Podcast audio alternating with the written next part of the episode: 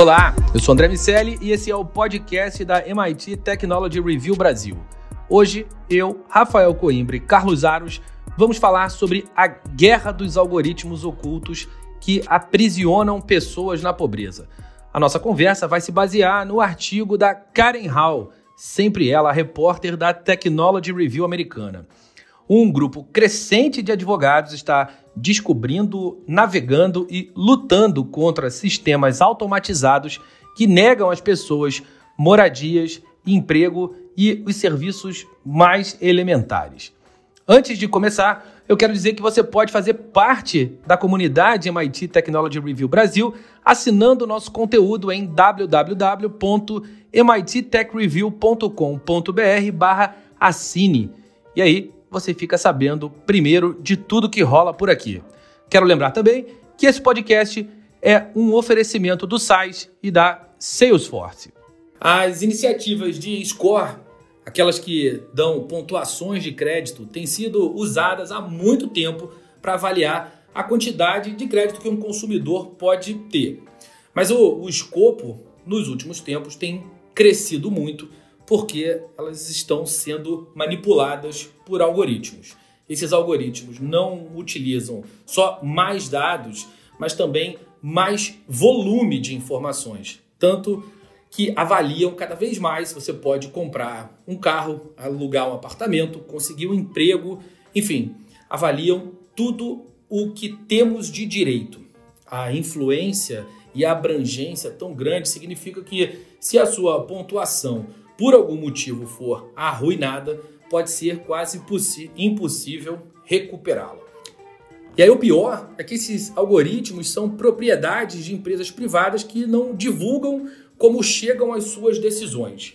E as pessoas podem ser é, vítimas e, e enviadas para uma espiral descendente que às vezes termina na falta de acesso às coisas mais básicas. Esses algoritmos às vezes decidem, inclusive, quando uma criança vai para um orfanato, quais pacientes devem receber cuidados médicos e quais famílias têm acesso a crédito de moradia. E aí, tem um grupo de advogados que está se organizando em torno desse problema. Em setembro, um advogado membro do corpo docente do Instituto de Pesquisa Data and Society divulgou um relatório documentando vários algoritmos e os seus formatos de operação, chamado de Poverty Logarithms. É, esse documento tem uh, o objetivo de ser um guia para os colegas de campo, dividido em áreas práticas de práticas específicas, como o direito do consumidor, direito da família, habitação. Ele explica como lidar com as questões levantadas por esses algoritmos e outras tecnologias baseadas em dados no âmbito da lei. O objetivo é criar uma sociedade mais justa e mais simples através da tecnologia. E aí eu vou começar o nosso papo perguntando para o meu amigo Rafael Coimbra como os algoritmos têm manipulado a sua vida recentemente, Rafa? O que eu mais recebo é, de algoritmo hoje é recomendação de propaganda, né? Isso é uma coisa que está me consumindo e eu estou o tempo inteiro ali. Outro dia eu brinquei, disse que eu engordei aí uns 5 gigabytes aceitando cookie o tempo inteiro nos sites. Não, haja cookie. E por trás desses cookies está ali é, empresas nos monitorando, mas também uh, governos, empresas. Toda vez que a gente está ali consumindo alguma coisa ou e, se, se, se, vendo, se fazendo uh, cidadão digital, essas informações estão o tempo inteiro circulando. Então, o que a gente está falando aqui pode ser mais voltado para crédito. Né? No Brasil, a gente tem a, a, a ideia do crédito positivo, mas quando vai para o bem, legal muitas vezes, quando dá um problema e a pessoa é má avaliada, aí a coisa complica desesperadamente. E eu tenho medo, né? Porque quanto mais interfaces a gente está criando no mundo digital, menos contato a gente às vezes tem com o humano. Ok, isso agiliza, isso facilita, mas às vezes para resolver um problema, a pessoa que é, hum, é mal avaliada, ela não consegue às vezes tirar essa má avaliação porque ela está lidando com um aplicativo, com um site, ela não consegue explicar, se justificar, né? Ninguém é perfeito, às vezes as pessoas erram. É, uma nota baixa em qualquer situação dessa pode acabar com o emprego de uma pessoa ou pode impedir que essa pessoa que um dia, por exemplo, deixou de pagar uma conta ou até esqueceu de pagar uma conta, que ela eventualmente consiga se justificar, corrigir seu erro e virar cidadão comum para conseguir tudo de novo. Me preocupa muito essa digitalização sem uma interface em que a gente possa muitas vezes explicar notas baixas. A gente entra aí na, na, na subjetividade não é do da máquina. A gente já falou sobre como uh, os algoritmos promovem ou reproduzem, replicam alguns vieses, né? E a gente falou como isso tem chamado cada vez mais atenção.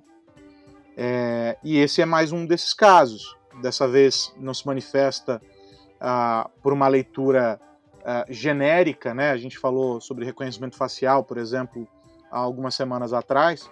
E aqui a gente está falando sobre uma leitura do indivíduo, a capacidade que se tem hoje de entender é, quem é você é, e caminhar, é, né, perseguindo as pegadas que você deixa ao longo do seu dia, ao longo da tua rotina, é, e que tudo isso pode ser medido. E aí tá aí a chave da, da necessidade de compreensão é, do que, que é um dado.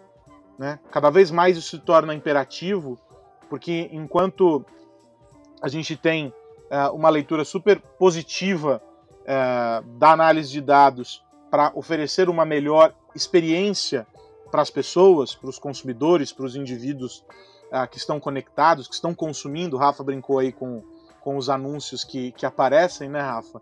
É, e talvez de alguma maneira com uma margem bem grande de erro, é, é preciso dizer, mas também com uma, uma taxa importante de acerto. É, esses anúncios servem para é, facilitar é, o, a jornada até o consumo.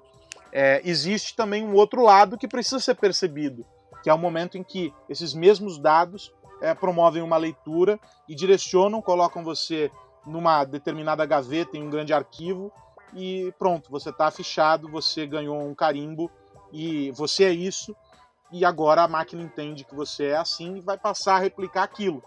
A gente tem discussões que surgem é, no caso do crédito, como o, artigo é, apresenta e mostra as implicações disso, né? A Karen coloca de uma maneira é, bem é, detalhada essa história, mas a gente tem isso também acontecendo é, com as seguradoras na hora de fazer a aceitação ou não uh, de, um, de um risco, de um bem para ser segurado uh, e nessa avaliação entram fatores que a gente desconhece, mas que estão baseados em dados, em informações que nós né, geramos o tempo todo.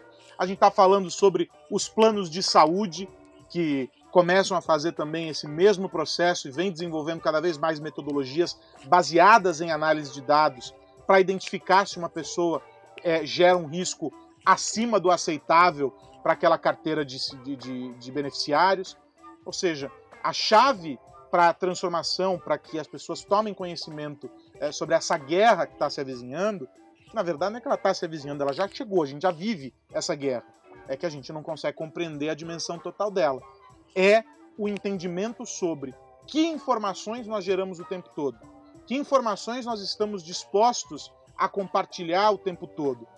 E aí, em última instância, que informações uh, nós estamos dispostos a ceder para que sejam utilizadas é, como, como armas apontadas para nós mesmos. Esse é o grande, esse é o grande aspecto. Nós, enquanto sociedade, não temos a dimensão total dessas informações, essas pegadas. A gente só vai lá, como você colocou, né, Rafa, e clica no aceitar para mais um tipo de cookie ou vários tipos de cookie que vão ficar rastreando as nossas pegadas na internet. A grande questão, Aros, é que nós estamos nos tornando cidadãos digitais. É, hoje, se você não está inserido eletronicamente, seja numa relação com empresas privadas, por exemplo, um banco, ou num cadastro governamental, a gente teve um exemplo concreto uh, na pandemia, quando teve ali o auxílio emergencial, muitas pessoas que não tinham qualquer registro no, no cadastrada no governo, elas eram pessoas invisíveis. Essas pessoas que não estão inseridas, não têm qualquer vínculo com alguma instituição, elas são páreas da sociedade, são pessoas invisíveis. E isso é, é, um, é um problemão. Ao mesmo tempo, quando a gente se insere, né, a gente começa a ganhar essa identidade digital, e quanto mais digitalizado você for, mais você vai estar exposto, tem desde essas análises que são mais concretas, né? Se você deixa de pagar uma conta, você, por exemplo, se torna um mal pagador, tem uma pontuação ali, uma coisa muito objetiva.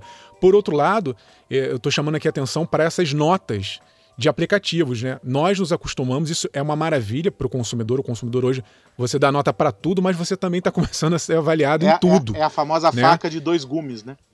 Isso. E aí a gente vira, fica um, um, uma coisa meio paranoica, né? A gente está o tempo inteiro tendo que ser um cidadão exemplar, perfeito, não pode dar mole. Já falamos também, né? Se a gente for ampliar ainda mais a discussão, a questão do cancelamento. Então você tem que tomar cuidado com o que você fala, com o que você faz, como você compra, por onde você anda. É um estado de hipervigilância. E isso tende a aumentar. Quanto mais informações digitais, quanto mais reconhecimento facial, quando tiver tudo integrado, essas informações, aí você tocou num ponto importante, Aros, é, é, o que eu, acho, que eu acho fundamental ter é transparência e autonomia para que nós gerenciemos nossos dados porque do jeito que está, mesmo com a LGPD, né, a nossa Lei Geral de Proteção de Dados, ainda tem muita coisa sendo feita à revelia, tem muitas informações circulando sem que a gente saiba exatamente por que estão concedendo tal ou tal ou, ou outro benefício ou não. E esse mundo invisível é, de análise que a gente tem que trazer à tona para que nós passamos a lidar melhor com essa questão e exigir né, de governos e empresas uh, uh, um tratamento mais justo, vamos dizer assim. É, vocês estão falando, eu estou aqui me lembrando do Nose Dive, aquele episódio de Black Mirror que apresenta ali um futuro distópico com a paranoia da avaliação. E eles trazem uma visão muito negativa do que isso pode representar para algumas pessoas. Se a gente imaginar o impacto que isso pode trazer na relação governo-cidadão, ah, esse, esse jogo fica ainda mais, mais complexo, mais difícil de resolver. Agora, eu quero fazer uma pergunta para vocês dois. Quero ouvir o Aros e depois ah, vou fazer a mesma pergunta para você, Rafa. Ah, uma justificativa para a utilização desses algoritmos, e aí é, vou pegar o sistema financeiro como exemplo, mas é, sem dúvida nenhuma esse é um exemplo aplicável em todos os outros segmentos que são cada vez mais é, manipulados e gerenciados por algoritmos. É, uma, uma justificativa pela qual a, a gente tem menos pessoas trabalhando nas empresas é poder dar escala. E aí, ao dar escala, eu diminuo o meu custo de operação e quando eu diminuo o meu custo de operação, eu tenho um negócio mais inclusivo potencialmente. Essa é a justificativa, por exemplo, para a utilização uh, de blockchain na, no registro dos, dos contratos, na automação e criação de contratos inteligentes, a gente tirar um pedaço da burocracia. Se por um lado a a gente cria ao colocar um agente avaliador humano mediando essa relação entre a empresa e os seus clientes, a gente coloca a possibilidade é, dessa mediação levar em consideração aspectos subjetivos, como, por exemplo, o fato de alguém ter esquecido de pagar uma conta, de abrir exceções, porque pode ter sido um momento complexo, porque pode ter é, um contexto familiar que de alguma maneira justificasse um, um erro, enfim. ali existe uma questão de subjetividade que acaba é, quando a gente coloca um algoritmo. Então, se eu boto uma pessoa, eu tenho a possibilidade de levar em consideração uma série de elementos que eu não tenho com um algoritmo, em compensação, deixo a minha operação mais cara. Se eu tiro as pessoas e deixo os algoritmos fazendo esse julgamento, eu tenho uma operação mais barata, o que em tese, como eu falei, permite que outras pessoas entrem nesse jogo Em compensação, ficaremos todos à mercê desses algoritmos. Carlos Aros, qual a saída para essa sinuca? Olha, o dia que eu tiver a resposta para isso, eu vou me tornar o indivíduo mais poderoso do mundo. Mas por enquanto, eu acho que a virtude ela tá no meio do caminho, porque é, a gente acompanhou uma, uma, discussão importante aí ao longo desse ano e aí é, é, falando sobre um debate que ainda está correndo é, a respeito do uso de tecnologias de reconhecimento facial, tá? E isso, isso ganhou dimensão porque alguns grupos uh, passaram a ser alvos disso uh, de maneira mais. Uh, alvos do, do, problema decorrente da utilização dessas máquinas da maneira como elas se apresentam hoje, de forma mais evidente, e aí acabou que a gente ganhou um, um, um processo bastante turbulento. E qual que era a questão ali? A questão é que a aplicação dessa tecnologia estava justamente nessa ponta em que você colocou, única e exclusivamente a a, a máquina como ponta final. Eu acho que isso não, não pode acontecer, porque há algumas situações, há alguns cenários que eles dependem uh, de uma visão que não, pode, que não pode ser tão pragmática quanto a do algoritmo. A subjetividade ela faz parte da nossa vida uh, em vários aspectos, inclusive aquele em que se, aquele momento em que se revê uma posição a máquina dificilmente vai rever uma posição se ela não tiver programada para isso. É, daí que a importância de ter essa revisão por alguém ou por vários alguém que sejam capazes ah, de dimensionar que o mundo ele é, é muito mais cheio de, de, de, nuances, muito mais nuances do que nós somos capazes de colocar ah, em linhas de programação de um software. Então eu, eu vejo que o caminho, esse caminho que você coloca da substituição única e exclusivamente ah, para fins de reduzir o custo, aumentar a capacidade operacional e etc, etc, etc, ele é um caminho que, em última instância, vai servir uh, ah, para reforçar todas essas teses que a gente vem colocando uh, aqui ao longo desse nosso papo e que mostram que há um problema efetivo uh, do ponto de vista de sociedade. Né? Aquele que já vivia uma condição ruim terá uma condição igual ou ainda pior e aquele que vive já uma condição favorável vai ver a sua situação melhorar ou, no mínimo, se manter igual. Então, é, para não reforçar esses estereótipos e a, a, a, né, esses estados de coisa, a gente precisa entender que o mundo balança feito as ondas do mar. Uma hora você está numa situação, outra hora você está numa outra situação, e é preciso contemplar esse estado de coisas. Os dados são capazes de mostrar que essa situação mudou não é? Afinal de contas, se a gente consegue mostrar que alguém era mal pagador em um determinado período, quando aquilo muda, em um novo momento, essa pessoa passa a ser, é, ser vista sob uma outra, uh, sob uma outra perspectiva. Então, eu não vejo como a substituição única e exclusiva uh, dessa frente humana, vamos colocar assim, uh, por máquinas, como a saída. É óbvio que não é sustentável, mas a gente também, em algumas situações, não pode é, admitir que a máquina é a solução para tudo, porque senão a gente vai começar a terceirizar é, funções é, que nasceram para ser executadas por pessoas. E aí é quando a gente começa a ver tudo aquilo que a ficção científica coloca quando as máquinas assumem o poder, a gente vai começar a assistir de uma maneira muito, muito drástica. É isso, Rafa.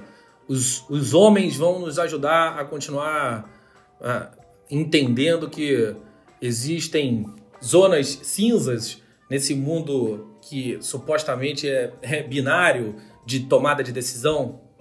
O que me preocupa é que, num primeiro momento, nós estamos ensinando as máquinas a decidirem o que é certo ou errado. Estou fazendo aspas aqui enquanto eu estou falando desse certo e errado. Então, tem primeiro uma, uma camada de o, o, que, o que é certo e errado, né?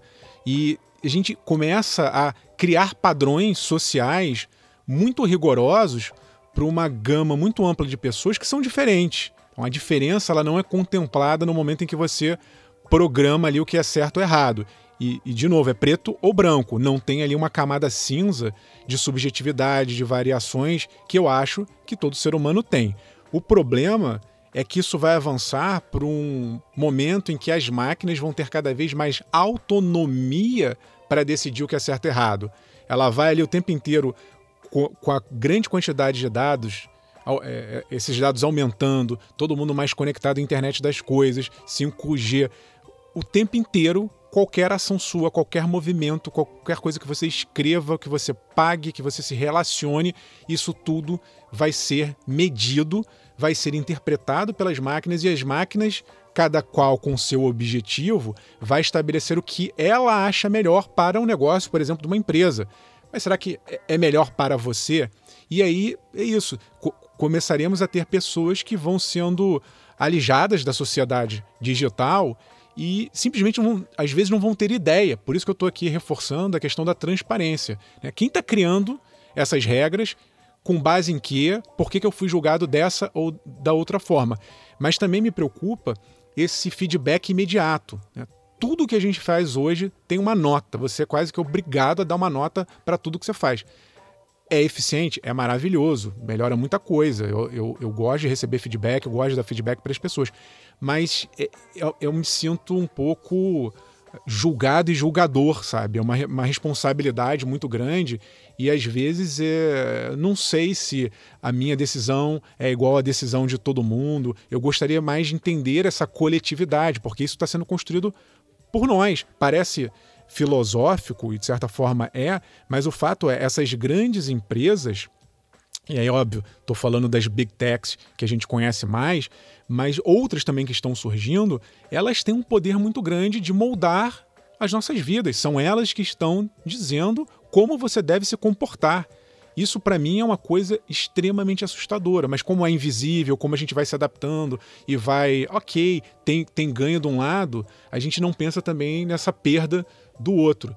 Então eu acho que deveria haver uma discussão da sociedade. Sei que é difícil, ninguém tem tempo, ninguém para às vezes para refletir, mas em algum momento a gente vai ter que dar um chega para lá em todo mundo e falar assim: olha, peraí, sociedade somos nós, nós, cidadãos, queremos é, ser vistos, julgados e julgar da maneira como nós achamos interessante e não como vocês acham que tem que ser. E, e aí, só um, um, complemento, André, se você permite. É, existe uma. Existe uma, uma questão importante nisso que o Rafa está tá colocando, que passa batido pela maior parte das pessoas, mas que, na medida em que é, o coletivo, ou seja, a sociedade, é, se omite, e a gente vai incluir a sociedade aí, né, nesse pacote de sociedade, inclusive as pequenas empresas que estão promovendo, né, os empreendedores, os inovadores, que estão promovendo essas revoluções que juntas, né, em conjunto, é, se tornam a grande transformação que a gente vive na sociedade, mas que talvez de alguma maneira é, individualmente não, não são percebidas, porque sim, as big techs fazem muito mais barulho e direcionam a atenção e o esforço para onde elas querem olhar. Uh, todos esses agentes, eles podem e têm o papel de transformar essa discussão que nós estamos tendo aqui em políticas públicas efetivas. Porque no âmbito da sociedade, a gente só evolui quando, é, usando dos instrumentos legais que se tem, não é? E do papel que a sociedade tem é, como, como agente transformador, é, a gente incluir essa nova visão de mundo naquilo que rege a, o, o, nosso, o nosso ambiente legal. A gente discutiu ao, ao longo dos últimos anos proteção de dados, discutimos de maneira bastante extensa na Europa, discutimos de maneira bastante extensa e agora, na minha visão, de maneira muito assodada a, a Lei Geral de Proteção de Dados aqui no Brasil. É, e, e, convertemos tudo isso, estamos convertendo, porque está em processo ainda, em políticas públicas, em regulamentações, em parâmetros que vão ter de ser perseguidos, não é, seguidos pelas empresas, para que se respeite a proteção de dados. Por que é que a gente não leva essa discussão que a gente está tendo aqui e faz com que essa guerra se transforme em um debate propositivo que converta de alguma maneira uh, o ambiente regulatório uh, em algo mais atual, olhando para esse novo cenário. Porque o que vai acontecer é, usando das brechas e desse movimento que já acontece, e a gente descreveu aqui, está descrito no artigo, a recomendação forte para que quem está nos ouvindo uh, leia o artigo, usando de tudo isso que está acontecendo, já e, e, o que a gente tem hoje como política pública, como formação das pessoas e informação das pessoas para um entendimento melhor do que é essa vida digital e as brechas legais, uh, já é possível prejudicar muito as pessoas diante desses métodos, desses processos. Ou seja, se não houver um entendimento de que isso que nós estamos discutindo aqui tem que ser discutido enquanto sociedade, mas enquanto sociedade do, democraticamente, com leis, uh, com a construção de novos parâmetros para um novo mundo, a gente vai continuar vivendo sob o entendimento de que aquilo que as big techs entendem como bom para nós é bom e a gente aceita. E aí não funciona. É mais ou menos esse o debate, com vários vieses aí no meio do caminho, que está sendo travado nos Estados Unidos com a, a, os questionamentos que o, o a Federal Trade Commission está fazendo agora ao Google, ao Facebook. Estão dizendo, amigos, e aí? Vocês chegaram até aqui, grandes do jeito que são. Para onde nós vamos? Eu não sei se passa por, pela, pelo desmembramento das empresas, não acho que seja a solução, mas é preciso construir uma estrutura que garanta um outro lado para o cidadão e, e para que outras empresas consigam colocar a sua visão também no mercado, de modo que você não tenha só uma única força impondo a vontade dela. É essencialmente disso que se trata. O sistema financeiro se traduz o quê? Em algumas grandes empresas que fazem força de um lado. Ah, mas tem as fintechs, mas tem não sei o quê. É pouco. E se a gente for olhando para outros segmentos, é igual. Então, o, há um desequilíbrio de força. Né? A gente pode citar várias frases de Star Wars aqui para falar sobre a força, mas eu vou me conter. E aí, há um desequilíbrio na força. E a gente precisa uh, encontrar esse ponto de equilíbrio que passa por um debate que não é filosófico. Eu, eu acho que o, o Rafa diz que parece filosófico. Eu acho que não. Ele é muito prático. E as pessoas precisam agir.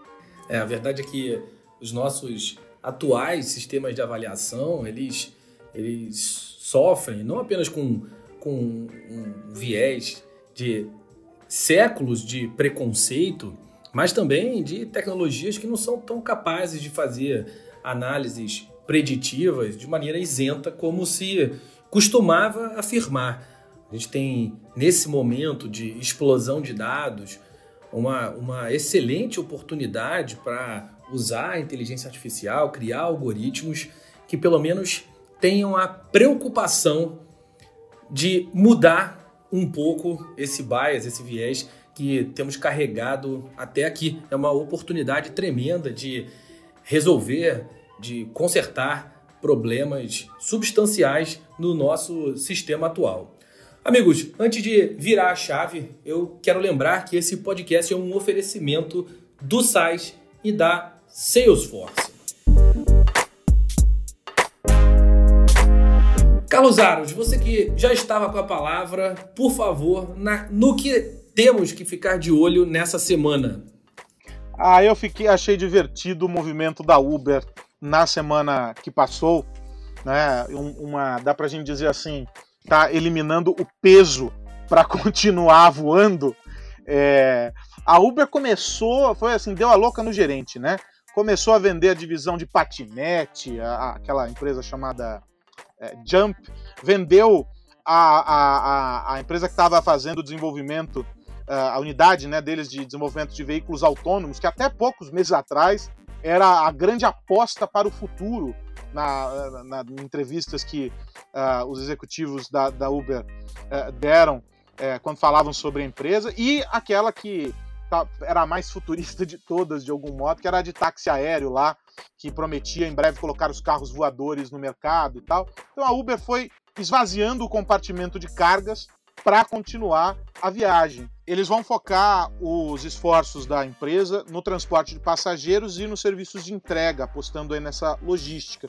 Eles sempre se identificaram aí como ah, uma empresa que tem a tecnologia servindo a mobilidade para melhorar é, a condição uh, das grandes cidades, das pessoas que vivem nas grandes cidades, mas a Uber tinha problemas profundos dentro de casa, uh, questões uh, de gestão, um ambiente muito complicado, que levou inclusive à saída de figuras importantes da direção da empresa, dramas pessoais, enfim, uma história muito complicada. Mas a grande, a grande movimentação da empresa, que acumulou aí prejuízos de mais de 14 bilhões de dólares desde que entrou na bolsa, então é um, é um buraco fundo. Uh, toda essa movimentação serve para fazer com que a Uber consiga se tornar mais atraente e consiga trazer resultados positivos. O foco é o transporte de passageiros. Outros concorrentes estão fazendo mais e melhor do que a Uber consegue fazer hoje. tem uma pressão gigantesca uh, de companhias chinesas como a Didi, por exemplo, que aqui no Brasil adquiriu a, a 99 e que faz um trabalho bem importante, consegue usar as informações e os dados que a 99 já dispunha aqui, porque era líder no mercado, uh, para fazer uma estrutura mais complexa e com serviços bem, bem interessantes. Então, pressionada, com problemas internos e com uma série uh, de desafios, a Uber foi vendendo empresas nessa semana agora que passou. E a promessa da nova gestão é uh, conseguir fazer com que a mobilidade se torne o ponto de inversão aí para a empresa para conseguir se recuperar. Ela volta às suas origens com o transporte de pessoas e com um serviço que funciona bem, obrigado, do ponto de vista financeiro, que é o serviço de entrega. Então, uma Uber mais leve. Eles esvaziaram o carro, André. Agora eles querem andar mais rápido. Ao contrário dos gigabytes do computador do, do Rafa, que foram engordados com os cookies, o Dara Kozrov Shash, sei lá exatamente, perdoem o meu iraniano, mas Dara Kozrov Shahi é o CEO né, que assumiu do, no lugar do Travis Kalanick e que tem mudado muita coisa. Ele já está na empresa já. Ele está na empresa já há bastante tempo, há três anos. Ele foi um mas... dos poucos que sobrou aí nessa história da saída do Kalanick, né? É. Mas ele agradava, agrada os acionistas, apesar de não trazer lucro nenhum para a empresa. É curioso. É, é inclusive, é, eu estava uma vez a gente estava aqui especulando sobre é, as razões pelas quais o mercado entendia de maneira tão bem é, os prejuízos da Uber e uma das alternativas é, levantadas é que a, se, a, se a empresa der lucro, o mercado passa a precificar. É, é, claro que não é uma análise tão simplista assim, mas, mas a, a lógica é: se a empresa der lucro, o, o mercado passa a precificar o resultado operacional de fato. Como ela ainda tem o argumento de dar prejuízo, o mercado precifica o potencial de geração de, de receita e de geração de, de lucro, de caixa no futuro. É, quando ela começar, e uma hora essa chave vai ter que virar, né, do contrário, a empresa quebra. Ah, mas quando ela começar, esse argumento acaba. Então, de alguma maneira, é confortável que ela não dê lucro para que ela passe eh, a ser ou continue a ser avaliada por variáveis e parâmetros mais subjetivos. Rafa Coimbra, meu amigo, no que ficaremos de olho nessa semana?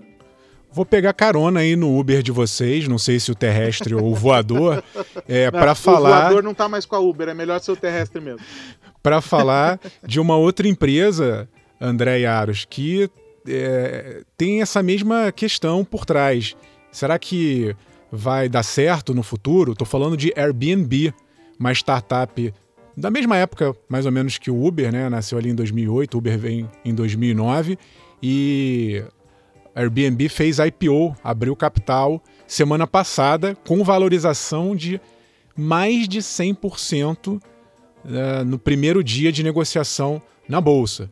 Muita gente uh, vinha ali com uma desconfiança de que os investidores não seriam atraídos Primeiro, porque teve a pandemia, obviamente, o setor de turismo, de locação, que é o que está inserido o Airbnb, sofreu muito. Mas antes mesmo da pandemia, Airbnb também não vinha bem das pernas, igual Uber. Né? São grandes empresas que têm nome, que são pioneiras, que criaram modelos disruptivos de mercado, mas que até hoje não pagam as suas contas no fim do mês. E foi uma surpresa né? essa, essa reação positiva do, dos investidores naquele primeiro momento. E aí eu fico me perguntando: será que teremos aí, ainda esse ano ou no início do ano que vem, novas aberturas de capital, novos IPOs? O, os investidores parecem que estão ali sedentos para embarcar em alguma coisa que dê um retorno um pouco mais positivo do que a gente vê hoje uh, em outros investimentos. Tem uma liquidez no mundo, as taxas de juros globais estão muito baixas, então está todo mundo ali querendo ganhar um dinheirinho, ainda que seja num longo prazo, seja lá que longo prazo for esse. Porque, como vocês falaram no caso do Uber e da Airbnb, a gente pode citar outros gigantes, muitas vezes não dá dinheiro quanto, quanto as pessoas acham que dá. Então estou na expectativa aí para ver se teremos uma nova bolha como a gente viveu aí na virada do século, né, a bolha da internet, dos sites. Será que a gente vai ter em algum momento uma bolha dessas startups? Vou ficar de olho nisso nos próximos dias. É, nesse caso, eu, eu entendo que sim, a gente vai ter um, um, um número de, de IPOs no, maior no, no, no, ano que vem, é claro, maior do que em 2020, sem dúvida, mas acho que a gente vai ter é, um número grande sim. Existe uma demanda reprimida. É, esse ano a gente viu muita emissão de dinheiro, então com a economia voltando, o que provavelmente vai acontecer é que a gente vai ter é, uma oferta de moeda é, claro que vai ter mais concentração, a gente já tem visto isso acontecer com o acúmulo, principalmente dos mega bilionários, eles ficando ainda mais ricos, mas ainda assim a gente vai ter mais dinheiro circulando e certamente o mercado financeiro vai ser destino de uma boa parte deles, porque, como você falou, a gente tem ali um, um cenário macroeconômico de baixa de taxa de juros, o que obriga botar, botar o dinheiro na bolsa ou abrir e, novos empreendimentos, investir ali é, na produção direta. Tem um, uma possibilidade de ganho no mercado secundário, ainda que não haja distribuição de dividendos, os papéis nesse movimento de especulação acabam sendo uma oportunidade para se ganhar dinheiro, mais ou menos como tem acontecido com o próprio Bitcoin. Claro que é, o Bitcoin especificamente ele, ele é carregado de outras expectativas, mas ainda assim é, esse, essa movimentação secundária é, de, de do, do, papel faz com que haja uma valorização muito significativa.